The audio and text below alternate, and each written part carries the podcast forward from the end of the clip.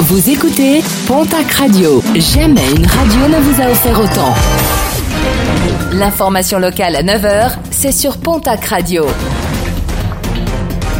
Bonjour Jean-Marc Courage Sénac. Bienvenue à vous et merci de votre fidélité.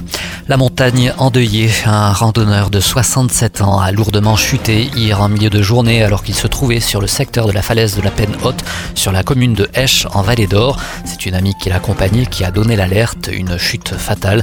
Les secours arrivés sur place à l'aide de l'hélicoptère n'ont pu constater son décès. Grosse inquiétude pour la filière avicole après une suspicion d'un cas de grippe aviaire sur un site de reproduction de canards situé à Aignan dans le Gers. Si la contagion est confirmée, l'ensemble de l'élevage devrait être abattu ce mardi, ainsi que les poulets d'une ferme située à moins d'un kilomètre. La gestion de la crise est de plus en plus remise en question par les éleveurs qui demandent la mise en place immédiate de la vaccination. Plainte déposée et enquête ouverte pour retrouver un homme qui, dans la nuit de jeudi à vendredi dernier, avait agressé des pompiers à Dax alors qu'ils intervenaient suite à un malaise. Les secouristes ont dû faire face à un individu qui a tenté de leur voler leur véhicule d'intervention.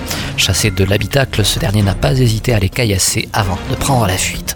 Nos confrères de la Nouvelle République des Pyrénées se sont dernièrement intéressés au grand projet de la ville de Lourdes avec l'interview du maire de la ville, Thierry Lavitte. Parmi ces dossiers, le pont Pérémal, dont le budget a été bouclé.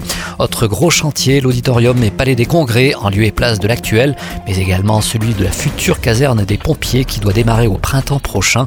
Également en discussion, la création d'une ligne aérienne entre Lourdes et la ville de Nevers. Un mot de sport et de basket avec ce mardi la 15e journée du championnat de Betclic Elite. L'élan Béarnais reçoit ce soir au Palais des Sports de Pau l'équipe de Dijon. Premier rebond programmé à 20h. Et puis en football, hier se jouait la 16e journée de Ligue 2. Bordeaux se dépassait au Havre, défaite des Girondins, un but à zéro. Le Pau FC jouait à domicile face au Paris FC, défaite des footballeurs béarnais sur le score de 1 but à 0. En Ligue 1, ce sera la reprise dès demain pour les clubs de l'élite, sauf pour le TFC qui jouera ce jeudi au Vélodrome de Marseille face à l'OM.